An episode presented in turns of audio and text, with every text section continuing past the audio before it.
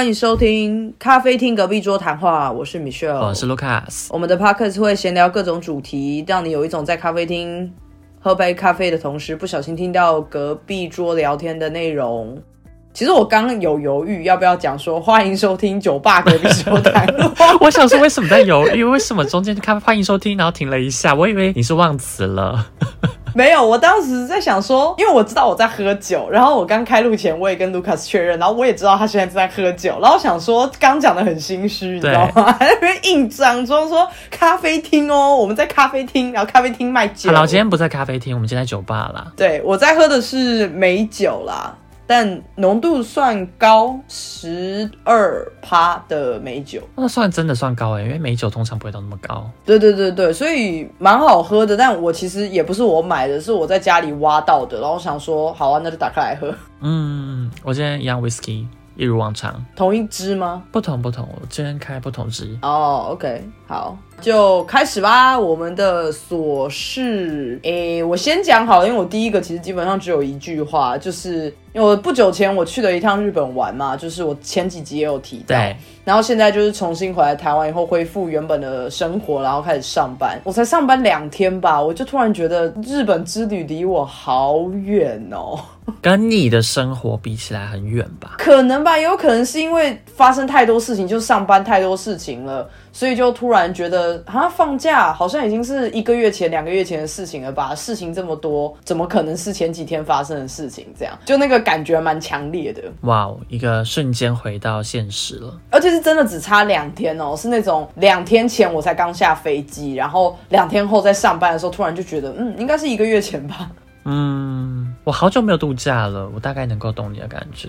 可是你有要排假的意思吗？因为坦白讲，你工作很忙啊。对，一来是我不知道去哪，第二个原因就是我好像也没时间，也没办法请假。嗯，我觉得这就是工作性质的问题，因为有的工作是你有排时间才会有钱拿，所以会舍不得不要。赚那个钱，这样对，你知道吗？我前几天请病假，然后我主管跟我讲说：“那你可以上线参加会议吗？”啊，我就说：“哦，可以啦。”什么意思？为什么都请病假了还要别人开会？就是还是要听听看，说有什么重点，然后跟他汇报啊。因为毕竟又不是说出车祸，然后病到非常的严重的那种。可是有些时候病假，如果是那种要卧床睡觉的那种，也不可能用脑啊。啊，我事实上我就是睡到四点，专门起来开这场会议，然后开完之后就继续回去睡。哦天哪！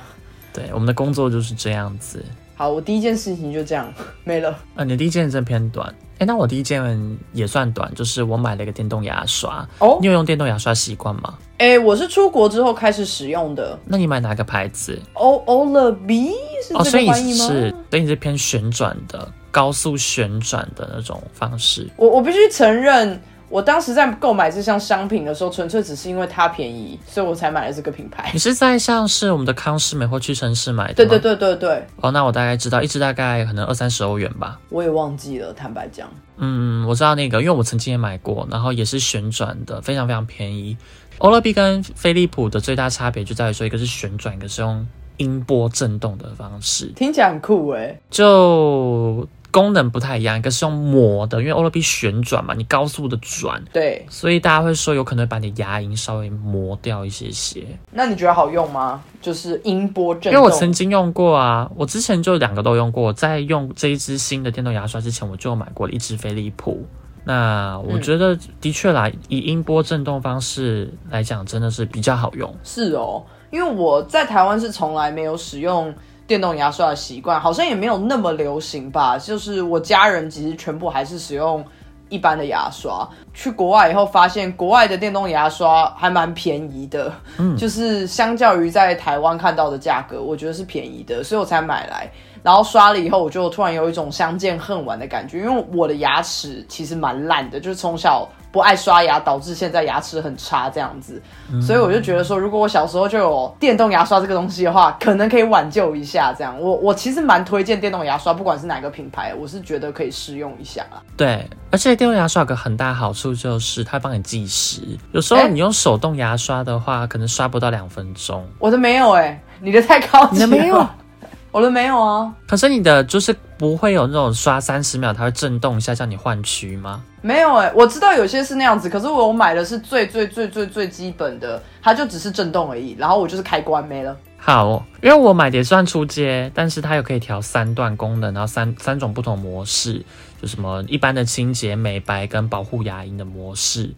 然后它就是每三十秒左右会提醒我要换另外一侧外侧的那一侧，那时间两分钟到它就自动会停。我觉得这样蛮好的、欸，对啊，最初街就有这种了。大家可以考虑一下啦。如果你没有用过的，我自己是蛮推荐的，不管是任何厂牌。对，但有一些人会觉得那个正电动牙刷放到嘴巴里面滴的声音让他们不舒服。哦，是哦，是很刺耳，是不是？因为我买给我妈，我妈就不习惯，然后她就丢一边了。哦，额外讲一件小事情，就是不要像我一样智障。就是我第一次使用电动牙刷的时候，我就先挤了牙膏，以后我在还没有把牙刷放进牙那个嘴巴里面的时候，我就打开了，我已经所以我想象了的我就看到我的，对我就看到我的牙膏以非常绚绚丽、完美、华丽的方式，就是放射状喷出这样子，然后我真的很智障。大骂脏话，我就是干。你就算放到嘴巴里去之后，你嘴巴也要闭起来，不然如果你嘴巴是开的话，牙膏也是会到处乱喷。对，然后我第一次就是发出了惨叫，然后我还跟我的朋友讲这句话，那这这件事，然后我朋友就说：“你是白痴吗？你当然要放进嘴巴里面再按开啊，那你这样牙膏不就全部喷掉了？”然后我想说：“哎，对我真的是白痴哎、而且其实用电动牙刷有个好处，就是你牙膏可以很省，因为你只要沾一点点，然后在你的牙齿上先抹一下，然后电动牙刷这样震动的时候就会起泡泡了。对对对对对对对，只是就是补充一个小小小小微不足道、根本称不上知识的一个尝试，因为我相信可能有很多第一次使用电动牙刷的人会不小心跟我一样，我当时只是觉得哇好酷哦，它转好快哦，哦挤完牙膏好开哦，我想说开完再放进去，就一开，bra 冲击，哎，那我问你个问题，呃，你知道这个在物理上是叫做什么定律吗？啊，你该不是要跟我说是惯性吧？是啊，是惯性啊。哈，这么无聊的答案，对啊，那惯性是牛顿的哪一个？一二三。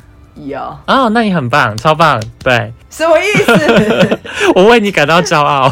这不国中理化吗？牛顿一很多人不就是惯性，牛顿啊二是 F 等于 ma，然后牛顿三是作用力与反作用力。是没有错，但很多人不知道，你很棒。为什么我们现在要复习这个？好了，谢谢国中理化老师。毕竟我们之前得罪了国文老师了，希望理化老师还在。没有，我们的 podcast 就是走一种非常知性的，然后带给大家 我我不敢的。讲哎、我不敢讲哎、我觉得又要有人骂我们了，而且这次骂可能没有人要抖内哦，是直接私讯骂。嗯，至少比国文好啦。我相信我们的物理、数学会比国文再好一些些。对，好，我第二件琐事其实很有趣，因为就像我说的，开工了嘛，然后我有些时候会跑去咖啡厅上班。那是平日下午的时间，我会去咖啡厅，所以那个时间点基本上学生是不会在咖啡厅的，就是晚一点他们才会出现。然后那个时间点去咖啡厅，就会发现各式各样的人，当然大部分的人可能也是去上班啊，或是反正用电脑啊、追剧什么的，就算了。我觉得很有趣的事情是，我很容易在那边碰到很多阿姨叔叔们。对啊，是固定的阿姨叔叔们吗？呃，不固定，不固定。我至少因为我自己也不是固定去啦，所以我每次去都会看到不同的阿姨跟叔叔，可是他们的类型都很像。哪样的类型？股票比方说阿姨呢，我个人的观察，阿姨都是去那边聊八卦的，可是都不是聊一些什么新闻八卦。我遇到的啊，我遇到的，我遇到的都是在聊他可能家庭婆媳问题呀、或是他爸他妈、他哥哥姐姐、弟弟妹妹、表兄弟阿姨什么的，不管。然后很好笑的是，我有一次坐在一个阿姨旁边，然后那个阿姨跟一个呃阿伯一起来，可是那个阿伯可能是他朋友吧，就是跟他不是家人关系，就是从他们聊天的内容可以知道。然后阿姨就一直不停的花了大概三十分钟在抱怨他家里多不疼他，他爸爸也不疼他，爸爸把什么房子留给他弟，然后什么把钱怎样怎样怎样，然后讲很大声，所以因为我很我是安静的，所以我就是都听到。然后他讲了大概三十分钟之后，旁边那个阿北就跟他说：“好了啦，没关系啊，事情都过这么久了，你就不要再放在心上了啦，不要这么在意。”然后那阿姨突然说：“我不在意啊，你看得出我很在意吗？我一点都不在意耶。”就是有在意所以才讲半个小时啊。对你知道我直接我笑出来，你知道吗？但我觉得你人很好哎、因为我以为我本来以为你会跟阿姨讲说，对啊，你就是没人爱了，关我屁事啊！我干嘛要去讲这个？因为他很吵啊不。会啊，我觉得他讲话的声音没有到很大声啦，我可以接受。我只是觉得好好笑，就是我没有在意啊，我什么时候说我在意了？我刚哪句话说我在意了？我妈也会啊，我妈都会说我没有生气啊，我说我生气吗？尤其是超生气。对，我觉得好像女生都会这样。而且你刚刚讲说八卦部分，我说不意外啊，是不见得阿姨三十岁的女生、二十几岁的女生，或者是国高中生的女生聚在一起都是讲八卦啊。对，可是我本来以为大家会是聊就是那种共同朋友的八卦，而不是聊自己的家务事。所以我当时的想法就是，哦，既然把自己的家务事摊开来在这边讲，确实，嗯嗯嗯，对。然后这是第一个，我觉得很好笑，因为后来后来那个那个阿北人又很好，就说好好好，我知道。然后那阿北就很人很好的在安慰他什么的。然后那个他安慰的时候，可能讲话讲故事，重复阿姨故事的先后顺序有点错。然后那阿姨就很急的说：“我刚刚说明明就不是这样子，你刚到底有没有在听？哦，有这么难理解吗？” 好生气哦。然后我又笑出来，你知道吗？我想说他不是不在意，他怎么现在又很在意？他很在意顺序啦。对，我就觉得好好笑。可是同时间，我也觉得那个阿北人很好，这样。阿北人通常都蛮好的，比较淡定。好，这是人类观察的第一个案例。然后隔了几天之后，我又再去路易莎上班。然后这个时候呢，是好多桌的阿北。然后因为我坐在同一个位置，我旁边那一个不知道风水宝地吗？上一次阿姨坐的那个是变成一桌的阿北。然后这一桌阿北讲话的内容呢，就开始在讲自己多会投资，你知道吗？就是自己眼光多好。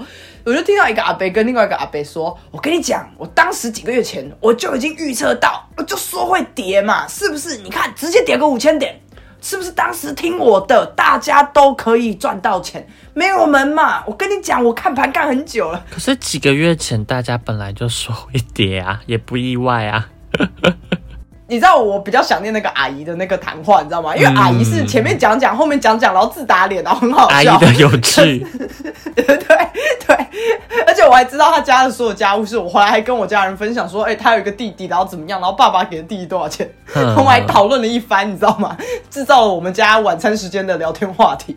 可是那个阿北的内容，我就觉得很想翻白眼，就觉得说，天哪，你不要在这边展现你好像很厉害，阿贝的也合理，阿贝习惯自夸。真的，阿贝超级喜欢自夸，然后他就开始说：“我跟你讲啊，这个叫做什么？这个叫风险管理 （risk management）。”然后我就笑出来。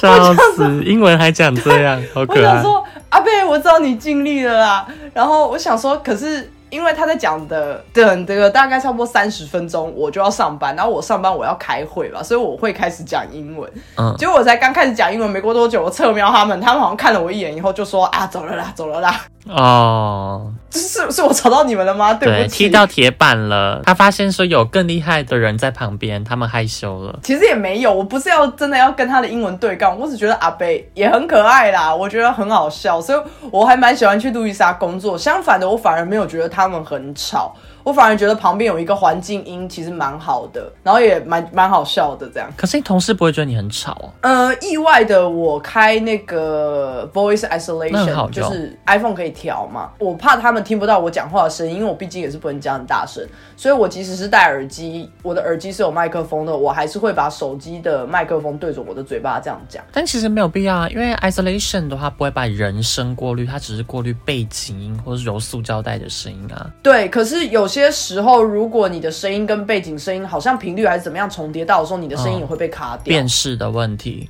有些时候，我朋友跟我讲电话，对他走在路上，然后因为台湾的街上真的很吵，很多的那种车水马龙的声音，然后他的声音其实也会断断的，然后我就很害怕这样，所以我还是会拿手机的那个麦克风就是讲话这样子。那我是没有听到我任何同事抱怨说你背景很吵，或是我们听不清楚，嗯所以还算顺利啦。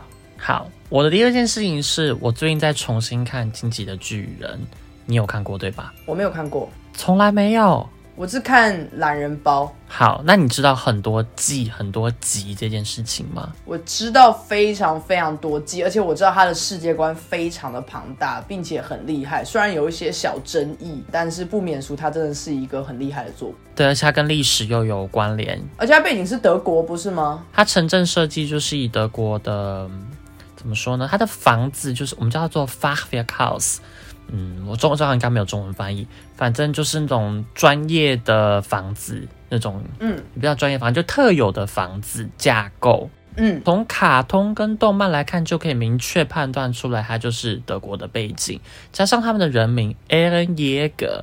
耶格本身就是猎人，他取名都是以德文的名字来取的。哎，那这个作者很厉害耶，因为作者是日本人吧？哦，是，可是因为很多日本人的动画、动漫都会套用跟德国相关的资讯，所以像是在他的特别版片中，我还有听到一首歌是德文歌哦，对，但是日本人唱德文，所以有几个音我听没有听懂他他们在唱什么。但我可以知道它是德文，嗯，但我以为你有看，所以我想说特别有提到这一点。哦，我没有看啦，我知道它是一个很厉害的作品，可是因为它的题材不算是我会爱看的题材。他刚出来的时候，我记得是我们高中的时候吧，当时他刚出来，然后马上就大爆红这样子。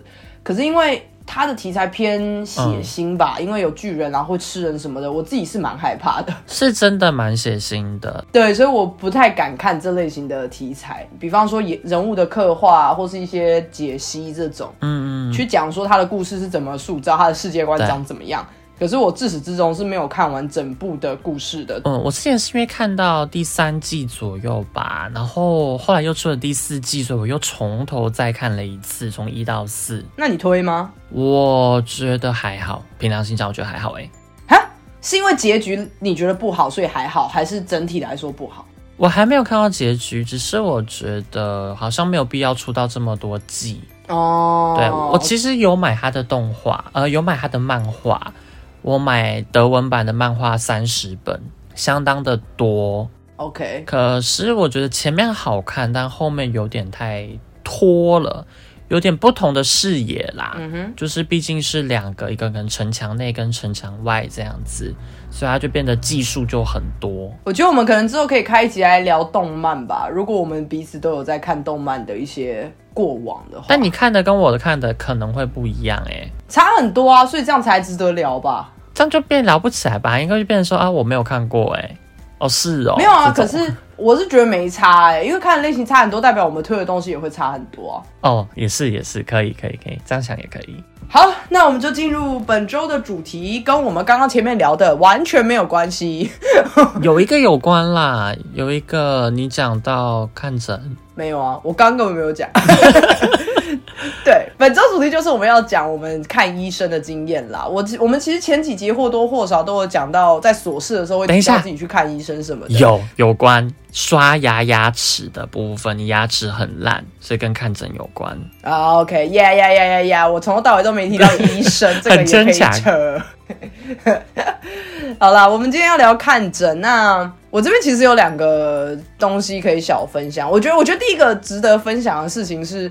你有没有看过那种实习生的诊？就是我不是说实习生帮你看诊，就是我的意思是说，就是他可能是在教学，帮你看诊的那个人旁边是有其他的人站在后面，然后你很明显的知道他是学生，然后他在学习或者他在实习中这样子。你有遇到这样状况吗？我有，我今天有动一个小手术，其实那个手术一个小时内就可以弄完，可是也有实习医生，应该说主要操刀的人就是实习医生，因为算是小手术。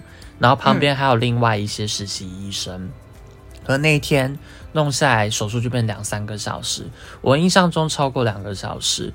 那这样就会有个问题，就是麻醉会一直不够，哎，因为拖的时间很久。就是跟他讲说，哎，可以补麻醉吗？他就说，嗯，可是你已经帮你补很多了耶。然后最后他就没有要再帮我补，所以我都可以感受到他的一针一线的缝合，所以是很痛的，很痛啊，超可怕的！天哪，这样这样这样是好还是不好啊？其实我不知道哎，不好啊，这怎么会好？就是我的意思是说，他拒绝不帮你继续打麻醉，是可能是出于健康考量，因为打太多麻醉真的是不太好。可是如果你又有感受到痛的话，那就失去了原本打麻醉的意义啊。还是其实那个手术，我不知道，如果医界人士的话，是不是那个手术本身就是没有要让你在完全无感觉的状况之下进行？我不知道。应该说，台湾的医生是不知道，应该说到到哪都是，只是国外会特别明显。如果你要去做手术的话，都有一个专门的麻醉医生到现场去。台湾也是啊。可是我看到的是实习生帮我打麻醉啊，我就是看手术大小啦，因为我台湾一定有麻醉科医师，有台湾有麻醉科，像侯文勇啊，对对对对对，如果是有读过侯文勇的书的话，就会知道他其实他有大概讲过说他的有些时候跟刀房他是要去，然后先打完麻醉以后他再离开这样子。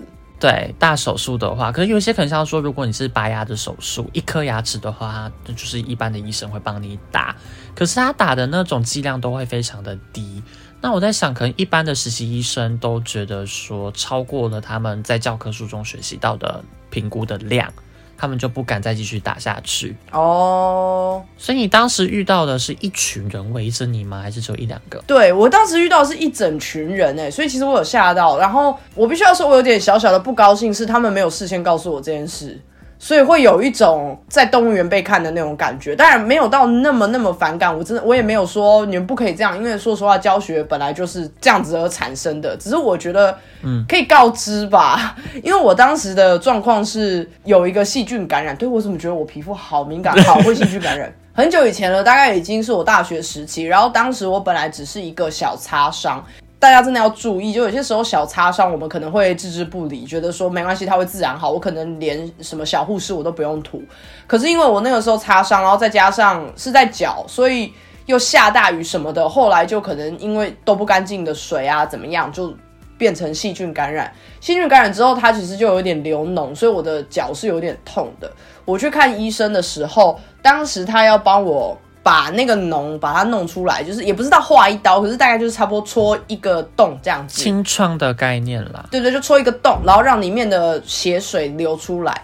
所以当时他要戳的时候，我其实是。有点心里有准备，然后觉得说 OK，等下应该会很痛，但是应该没事，所以我有点全神贯注的盯着我的脚。结果他就突然说：“来，现在因为大家看到哈，他这边他开始教学，大家看到哈，他这边有一点肿胀的状况，然后这边的颜色，皮肤颜色呈现什么什么，然后突然就一整群人围住我的脚，然后就觉得呃偏尴尬，嗯，现在要怎么办？幸好是脚，我看过，昨天才看到有人文章剖出来。”就是他开刀开割包皮，那一群女医生还有女实习医医生或护士围着他。我觉得他们都一定很专业，绝对不会有任何奇怪的想法。但在这之前，我觉得是可以先沟通的。我觉得他们一定没有问题，但病人会很尴尬。所以我说要先沟通啊。应该说，这今天我们是教学诊，那等一下会有其他的医生在旁边看，可是他们不会就是动手，他们只是站旁边看而已。你这样 OK 吗？这样对啊，要问过当事人的意见啦。我觉得是要问啦，可是我我不知道是不是医学界觉得这件事情本来就是要相信他们的专业，我不知道，我不知道，我也没有怪他们，我只是说当下真的会很尴尬。可能你那个时候没有那么注重病人的意志，现在应该有了啦。可是那个时候其实也没有多小哎，这也是我们大学时期啊，嗯，而且让我。第二个傻眼的点是他讲完之后他就戳洞了嘛，然后戳洞的时候我就我就很痛嘛，所以我发出那种 的那种声音，就是倒抽一口气的声音。后来他就是帮我把那些东西清干净以后，他就说对，差不多就是这样子。他教学完毕，就直接瞬间嘣就不见了。要不然你要干嘛？你要是他们跟你说谢谢哦。对，真 的 很 OK。什么鬼？你好歹看了我的脚当样本，你好歹就是就是用关爱的眼神看着我也好嘛。也是没必要吧？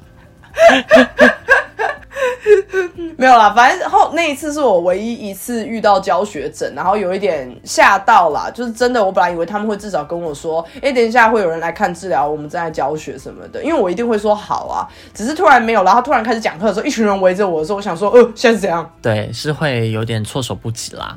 比较特别一点的看诊经验，但不是恐怖的，也不是你刚刚提到那种别人分享那种被看光光，比较变态，比较尴尬了。对我这边第一个的话是还蛮常发生的颞颌关节，就是我们在哪里？你不知道颞颌关节？不知道怎么样，他很受欢迎吗？大家都要知道是不是？在你耳，对啊，耳朵的前面，大概就是你每次要做咬合动作的时候，嗯，你做咬合嘴巴张开的那个关节，它就叫颞颌关节。哦，你说落尾海的那个那个对对对对对，它非常的精细，就是它的关节构造很精密这样子。那我之前很常落尾海，就是下巴会掉下来。之前去看牙医的时候，牙医就讲说嘴巴张大。张大，再大一点，再大一点，我就觉得说好吧，那我就只好用力的把它张大，然后弄了大概十分钟左右，好痛的感哦，觉。下巴就回不去了耶，就只真的卡住了。然后医生就有点紧张，医生就打电话给他学长，诶学长，我这边有个病患，然后他的下巴掉下来脱臼了，瞧不回去，怎么办？啊，感觉好痛哦。对，但其实其实三折肱而成良医，所以我跟医生说。哎，我是我我我可以调调调看，我这样呃就是在在讲话，对，但应该有听懂嘛？就我可以悄悄看，呃呃呃，我可以可以，我知道怎么办，就这种概念。然后我就手压着我的颞颌关节，左边颞颌关节，然后往后推一下，然后就回去了。我可以问一个问题吗？虽然我不知道你知不知道答案，因为我知道如果你很容易在某一个关节脱臼的话，它其实有点惯性脱臼，就像是如果你的手很常脱臼，你可能关节比别人还要松，它可能会不小心就会脱臼。对，可是你总不可能以后吃饭吃一次，然后下巴直接掉下来吧？那 你要怎么样？呃，你吃吃饭的时候不会嘴巴张这么大，除非你今天是吃汉堡，嘴巴张超大才会掉下来。我好想问一个很失礼的问题，但我不敢你是要问吹的部分吗？对，我正要讲这个，常常会，我想说，呃，那万一常常会啊。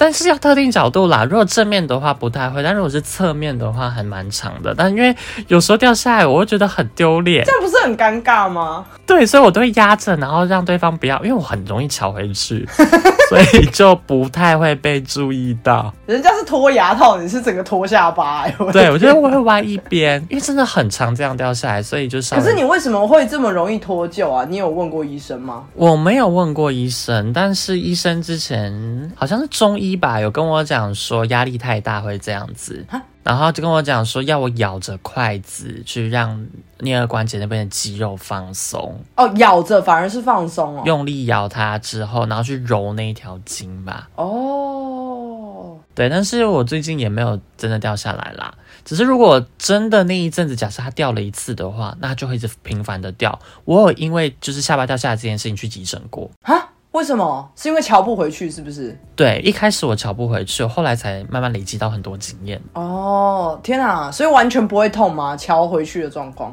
瞧回去的时候会啊，因为有些会硬压，硬压的话你压不回去就会很痛啊，它有特定的角度啊，而且感觉这样乱压，是不是其实搞不好会更糟糕？破掉或断掉之类的吧，对啊那很痛，超痛，不能乱压，就是一定要往后压啦。嗯，在看诊的时候，有些时候有些诊看完之后是要去做一些检查嘛。你有做过那种胸腔的吗？要去有啊拍胸腔照的那种。就 X 光啊，我觉得身为女性要换她们那个衣服，因为都是那种一件式的那种。很厚的那个，可是因为女生有胸部的关系，真的很尴尬、欸。就是你会看到车头灯，车头灯是屁股吧？不是车头灯，怎么可能是屁股？车头灯是胸部吗？对呀、你确定？头啊，你是面相啊，面相啊，等一下去 Google，我觉我觉得有可能是屁股，不可能是屁股。好吧？反正你说胸部会怎么了？不是因为我们女生在拍照的时候，你是不可以有任何钢圈那种东西的哦，对，所以你一定要把内衣什么的全部都脱掉。我真的觉得很尴尬哎、因为你从换完衣服走出来，有些时候你可能还要再等一下下，然后拍照的那个那叫什么衣放室那种地方才会打开来，然后跟你说你可以进去。然后在等待的过程中，你就是在一般的医院的走廊上，就是人来人往，嗯嗯，很尴尬哎、就是天哪，我没有想过你们女友这个问题哎不。是男生也会激突，可是男生激突不会那么明显。那女生有些万一 size 比较大的，她就一定很尴尬、啊。我就觉得大家都把衣服都抱在手上什么的，然后都很坐立难安这样。可是这也是跟文化有关，因为亚洲人很 care 这一个。我之前在欧洲老师都不穿胸罩哎。哈，这是什么解放乳手运动吗？对啊，他们觉得没有必要穿啊，男生没有穿，为什么女生要穿？哎、这其实要很有勇气耶，我觉得。嗯，他们受到的教育就是这样啊，就像其实我之前跟有个男生也聊过，他就觉得说奇怪，为什么男生都可以裸体，但女生不能裸体走在街上？嗯，这可能会上升到性别方面的挑探讨啦。如果要回归现在我的想法，我会觉得说，可能女生已经习惯有胸罩这个东西去掩护自己，嗯，所以突然要你不要有那个掩护的时候，大家都会有点害怕你。少了点什么东西？对对对，就觉得说怎么空空凉凉的这种感觉，就跟穿内裤一样啊。我知道有很多男生其实也不爱穿内裤啊，所以他们甚至是不穿的。对啊但他们也说这样子比较通风，比较凉，很凉啊，对啊。可是就是会很不舒服啊。我有时候运动的时候也不穿啊，你你现在在自爆吗？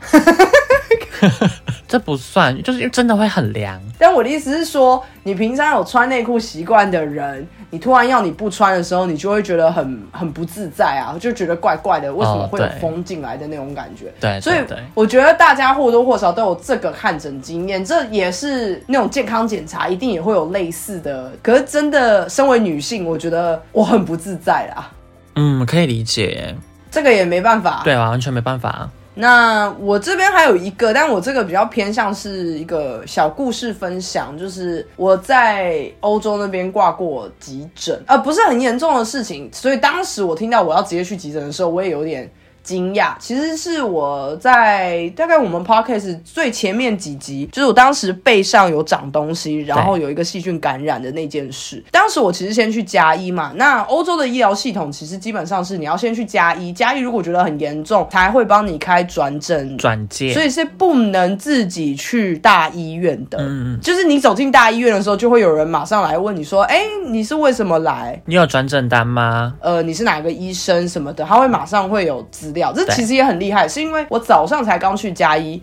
然后我去完嘉义以后，嘉义跟我说，呃，我帮你挂好号了，那你现在马上去某某医院。结果我去的时候，所有的资料都到位了，因为我是没有在大医院看诊过的经验嘛。好快速哦。全部都是电子化，这一点我倒是很惊讶，因为在台湾，如果是要呃你去大医院，你不管哪一间大医院、小医院，你都要填一个什么出诊单那种东西。对啊，对啊，可是，在国外它是全部都联动的，我觉得这一点很厉害，两个小时的时间就已经全部联动了。而且这在欧洲发生，我觉得这很猛哎、很惊讶哎，因为连台湾都没有做到的东西，他们做到了。对啊，然后我去的时候，我没有看过那么空的医院，是我第一次踏进欧洲的医院，没有错。然后第二个点是我真的没有看过医院人这么少过，因为台湾的医院真的是挤爆，每个诊都是看到五六十号以上。我在欧洲那边，几乎每一个诊外面只坐两个人吧，你可以说冷清了，你知道吗？那个程度。嗯嗯，然后当时我进去的时候，他也说：“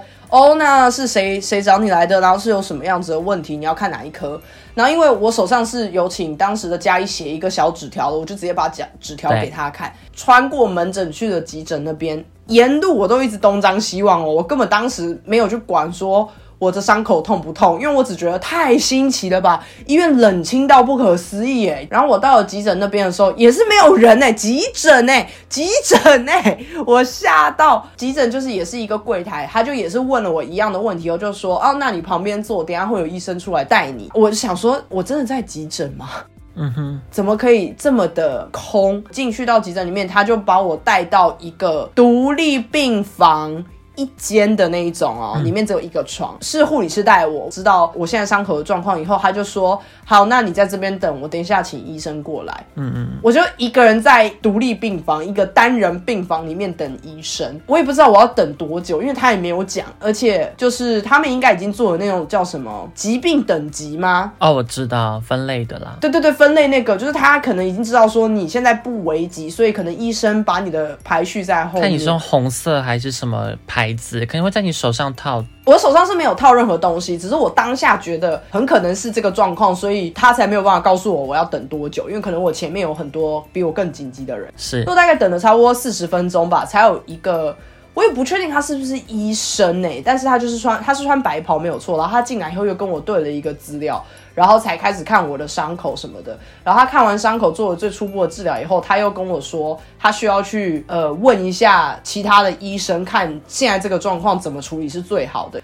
所以其实从头到尾，我有被欧洲的医疗吓到是，他们整体很不疾不徐，两三个人专门来呃负责你，即使是在急诊，我是吓到的。坦白讲，我没有在台湾去过急诊，可是因为台湾急诊给我一种很很紧凑的感觉，是非常要快很准的去处理所有事情，这当然也合理，因为它就是急诊。对啊，可是在那边的急诊有点让我觉得没事，大家都会把你照顾的很好。你就算现在是在急诊，你可能急需治疗，但是会没事的，我们都陪着你。嗯嗯，就我觉得气氛是很不一样的。理解。就是一个很特别的经验，但是希望大家此生都没有不需要这个经验啦，大家都健健康康这样子，因为真的去急诊是蛮可怕的。你刚刚讲到急诊，我这边也有写到急诊的经验，嗯，但我会先从加医科开始讲，就是我有一阵子一直在拉肚子跟发高烧，诶，那一阵子好像是分开，但我有一阵子发高烧，怎么听起来很像是流感还是什么感冒？我也不知道原因什么，感冒应该不太会发高烧，我说发到四十点三还是四十点六度。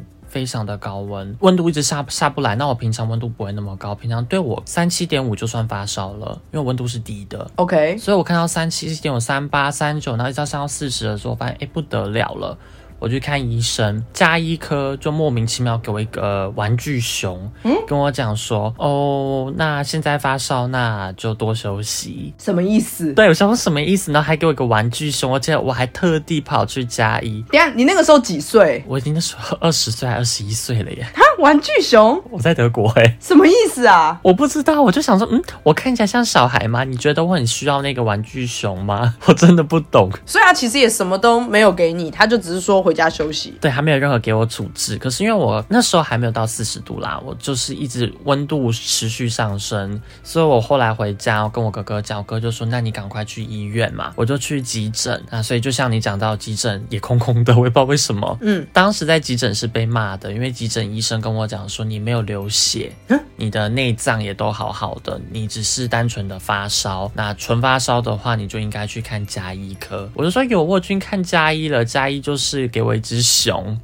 他也没有给我做任何的处置。那急诊医生就跟我讲说：“那你希望我们给你做什么？”我就说：“呃，希望你们给我至少让我体温降下来嘛。”他就说：“那你就去吃退烧药。”就这样子，然后就结束了。这应该是蛮大的文化冲击吧？当下你应该你又很不舒服，紧张了吧？我想说这样还会持续烧下去吗？我没有到身体的不舒服，很奇怪，明明四十度，可是没有到这么的不舒服。欧洲跟亚洲一个很大的观念上面的差异。欧洲人他们对于发烧，不管是大人还是小孩子，他们都会觉得说，发烧个三天四天，你自体的免疫系统会开始工作。对，所以你在那个时间点没有必要给你投药或是干嘛，你就在家里好好多喝水、休息、睡觉，这样就好了。如果你是连续发烧超过五天以上，你去医院报道，他们可能真的才会去怀疑是不是其他的原因，而不是感冒。其实我认同，我认同的点是，发烧本来就是代表说你体内有某个地方发炎，那是需要你的白血球去跟病毒去做抗争的。当你今天吃退烧药，你把体温降下来的话，你体内的病毒会转入，所以导致于说你的体内病毒会增加嘛，你白血球就不会去攻击它们。只是我当时的考量点是说，我的高烧已经烧到四十了，如果我不去做什么事情的话，那对我的身体可能是一个负担。嗯，要不然基本上我是不会去看医生的，我不太喜欢吃药，感冒我也不吃药的。因为我觉得这个观念在刚去欧洲的人会蛮不能接受了，因为在台湾，我们大部分只要有一点点不舒服，我们就可以看到医生，就可以领药。对啊，所以你会觉得马上可以开始解决这件事情。可是，在欧洲，他们是比较相信自然，比较觉得说你人体的系统会先免疫力会先保护你，而不是需要依靠药物来帮助这件事情。对，就是浅谈一下吧，在之前疫情期间的时候，其实有非常多的家长因为这样子很焦虑，当时他们也很怕自己的小孩子是不是真的就是得了呃 COVID 这样子。当时所有的医院，当然除了是医院有点过载，这是第一个啦。第二个就是他们会觉得说，如果你只是发烧的话，也请你在家里休息，因为我们没有办法确认，再加上你的免疫系统其实正在打仗，所以请你不要来这边烦我们，我们给你，我们也无法给予你更任何帮助这样。对啊，但是这就是观念上面的不同，因为很多的台湾妈妈可能听到会吓到，想说我小孩子都已经发烧，连续发烧三天，都三十几度，都降不下来，快四十度了，脑袋都要烧坏了，你现在还叫我回家睡觉？嗯，就是很多的妈妈应该是不能接受这件事情的。我刚去的时候，我觉得很荒谬，我一开始去想说你们是不是想偷懒等？一下，荒谬啊，嗯，剪掉，剪掉，这段直接剪掉不掉，行，死死不念，死不改正。笑死！我刚去的时候，我也觉得说这个观念是不是很奇怪？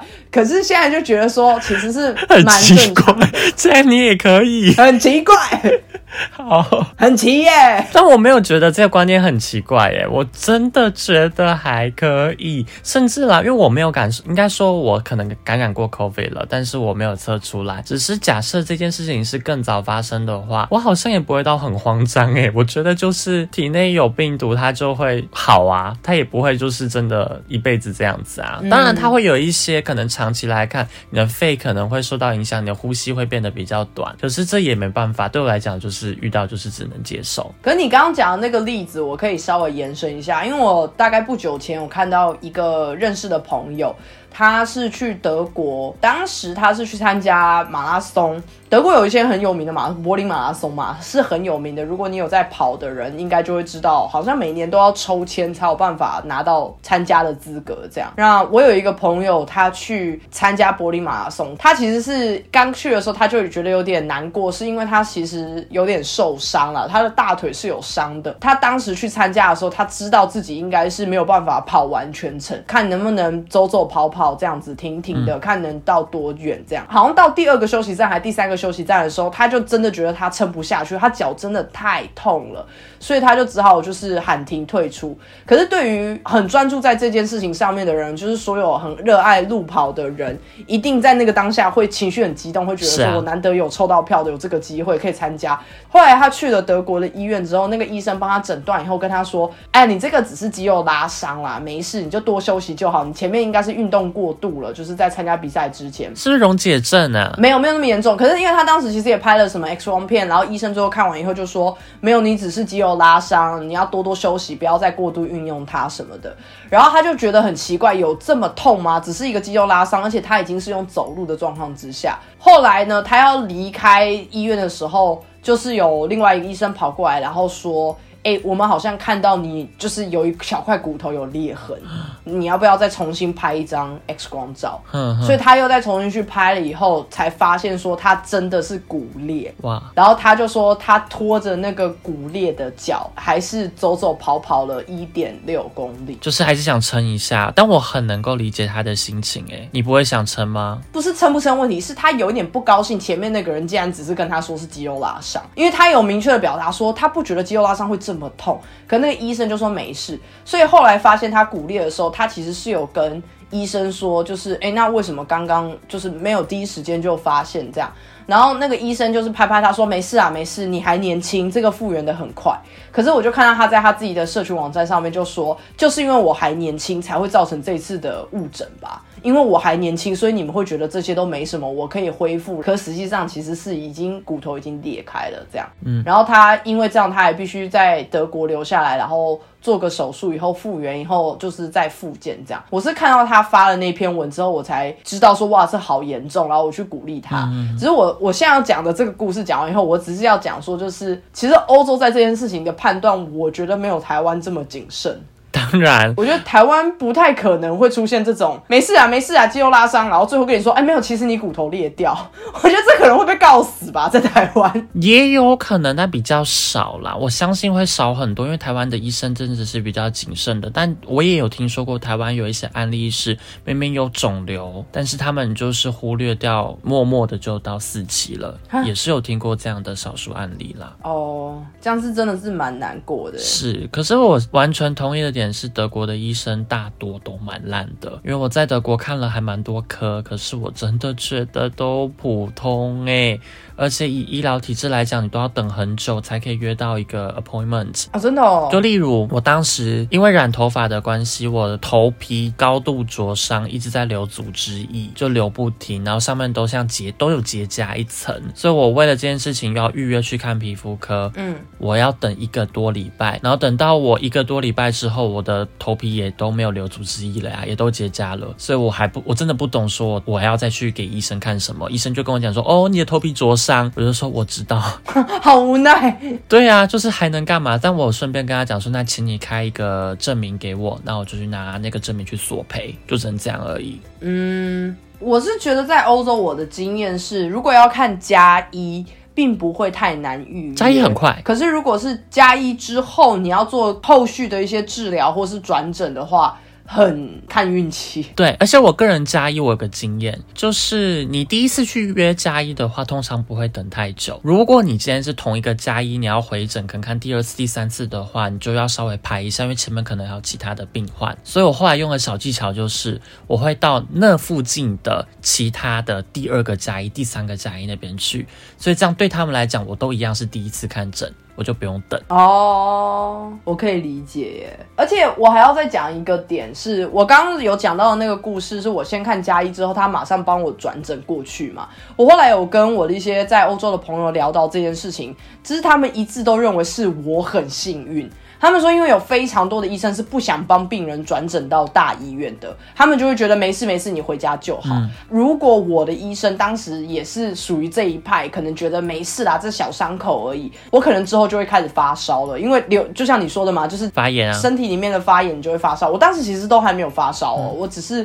伤口呃真的很很痛，然后影响到我的作息这样子。我身边好多朋友都说我很幸运，甚至跟我说要我介绍我的家医给他们，因为他们也很害怕，他们某一天他们自己的家医死不让他转诊，因为这在欧洲真的是，如果不帮你转诊，你真的去医院像是卢卡斯那样会被骂。你没办法啊，他问你来这边干嘛？你有转诊单吗？可是，在台湾这件事情就不太可能发生。可是相对的，我有些时候会觉得有些台湾人有点大惊小怪吧。因为坦白说，我身边有一些我知道的，不是我朋友，但我有听过的是，他可能只是一个小感冒，就想要去台大医院的那一种。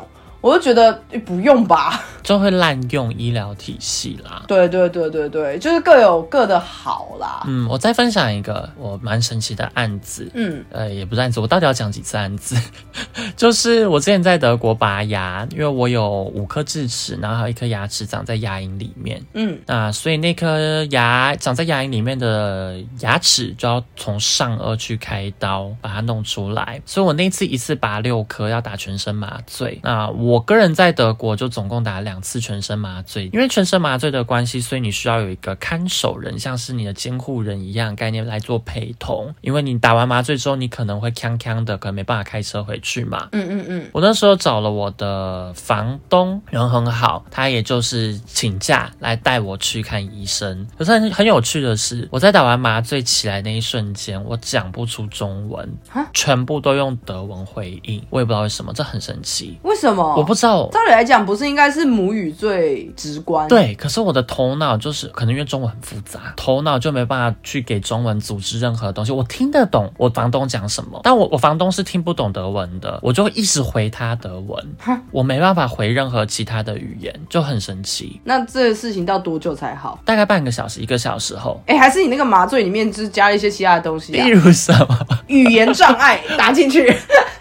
只能说德文打进去，很神奇啊！就大概半个小时、一个小时，因为我后来我去药局，我就是满嘴都是血。哇塞！对，然后后来再回到宿舍，我的那个时候中国房我已经不住在中国房东那边了。嗯，但是他人真的非常好，他还是把我送到宿舍去。哦，人蛮好的，就是交朋友。对，就是很好的朋友。但这件事情就真的很神奇，是我不知道说原来打完麻醉之后，你自己的母语或是某个语言会忘记，你是讲不出来的。我这个我是没有。这样经验啊，那个听众朋友，以下开放留言，你有没有类似的经验？还是你听过？还是纯粹是卢卡斯自己健忘症？我自己是没有啦，我打完麻醉之后，我还是 OK 哦。那你有打全身麻醉过吗？没有哎，我有做过类似的检查，可是不是用打麻醉的方式，比较像是喝一种药，然后喝一种好像是显影剂吧，让自己睡着。因为我觉得半身麻醉跟全身麻醉有很大的区别，而且全身真的很酷，很危险哎。对，是危险没有错啦。他在你的手臂的正面插针进去静脉注射之后，不到几秒就睡着了。然后你醒来的第一瞬间，你感觉你时间是不见的那种。哦，我听过很多人讲过。对，然后你就会问医生说，嗯。做完了吗？他就说哦，都已经做完喽，已经过两三个小时了，或已经过八八八小时了。我听过很多人讲这个，然后说其实蛮恐怖的，因为有些时候他们可能打完麻醉以后，医生或是护理师还会问他说，哎，那你现在怎么样？然后他可能只要说还不，然后错都还没说出口，就已经睡着啦。下一秒起来，全部结束了，这样。对啊，对啊，对啊。他跟他说叫我数数，说你数到十，我甚至不知道数到几，数到二或数到三，我就昏过去了。哇，好多人都说其实蛮恐怖的，我还蛮。喜欢的耶，有什么好喜欢的？这有什么好喜欢的？有一种时间失去了的感觉，有点像是吸毒吗？我不知道怎么讲，但就是有一种时间就咻就不见了。我觉得应该说第一次体验很新奇啦，但是多几次就觉得很累。那你的身体的状况要很差，也不要这样，好不好？嗯，对啦，这也是对，就希望大家也是不要这一个时刻，不要走到这一步。对啊，那你觉得综合来讲，你觉得在台湾看诊的经验怎么样？很好啊，虽然说之前小时候都会觉得说，哎呀，每次都等了那么久，然后只看三分钟的时间。可是我觉得台湾现在看诊真的算发达，尤其你到医院去，你插卡，甚至说你网络上预约的时候，他就跟你讲说，那你预计什么时间来就可以。对，那你过号的话，只要等两位，所以也不会等太久。而且其实我还要讲，之前其实，在疫情期间的时候，我有去看过病，当时的医疗品质真的很高哎，因为没有那么多人去挤，然后医生真的会花比较多的时间在每一个病人上面。但那是因为疫情的关系，可是我真的觉得台湾的医疗服务直接又上了一个等级。当然现在又恢复到以前了啦。嗯，或许那样子的数量，可就是病人的数量对医生来说才是最好的。不然就像你说的，你等那么久，然后你进去只看三分钟。对，嗯，我是觉得身为病人或是身为医生都蛮累的啦。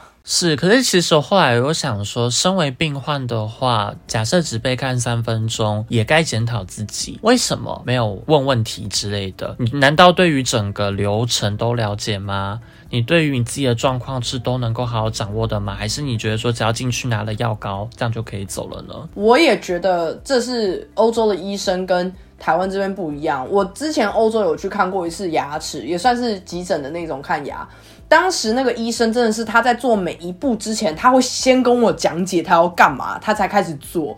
那个时候我觉得很新奇，因为台湾是不会这样的，台湾就会说来坐这边，来帮你检查一下哦，然后开始检查，就是他不会跟你说来，我等一下要帮你检查一呃你的视力，因为等一下医生可能会需要看你的视力，然后再重新帮你评估你的近视的状况。他不会讲这一长串，他只会说来这边红色椅子坐下来，来看前面哈，然后就帮你量。台湾的话大多会是下指令，但不会跟你讲为什么要这样子做。对，可是欧洲会真的跟你解释说。来，我们现在要帮你做这个、这个、这个啊！如果你等一下有感受到什么、什么、什么，你再告诉我。嗯，对，会比较完整，也是文化差异吧，所以他们其实懂蛮多的。对，所以我后来啦，我自己在看医生的时候，我不管是看什么科，我都会先做一些功课，然后就跟医生讲说，那我有怎样怎样的症状？那你觉得说我目前是使用于 A、B、C 哪一个疗程会是最好的？它的副作用会是什么？因为每一个疗程一定都会有它的风险跟它的副作用，就不能全部丢给医生，让医生。做决定，很多时候是病人要自己做决定的。对，可是真的还是要奉劝大家，就是 Google 上面你随便 Google，你都会觉得自己快死掉了。就是 不要相信那些不知道是哪里来的医学的结论，好不好？如果有任何问题求医，然后把这些问题带到诊间去跟医生讨论。对，然后也不要一直去问医生说，可是我看网络上写是叭叭叭，没有医生会觉得你很烦。你应该是拿数据去说话，不要去拿那种主观的东西。我通常都会问说，哎，可是我现在还有这个症状，哎，是跟这个有关系的吗？然后十之八九医生。都会说完全没有关系。我说哦好，不好意思，谢谢你。总之，我们今天聊了很多跟看诊有关的经验，可能相较于听众的期待，比较没有那么劲爆啦。不是什么脱光的时候，刚好有人从外面走过去啊，或是呃什么医生看过我的下体，或是看我的屁股啊。完蛋！最近有听众说我们的 podcast 没有记忆点了。我们 podcast 没有记，我们就乱聊啊。哎，等一下，你坐在咖啡厅里面，你听隔壁的人聊天，你还要记一点，这不也不合理吧？好了，我们两个人就是没梗，怎么样？对，好啦，这集就到这边。好，这集到这边，谢谢大家收听，拜拜。好，拜拜。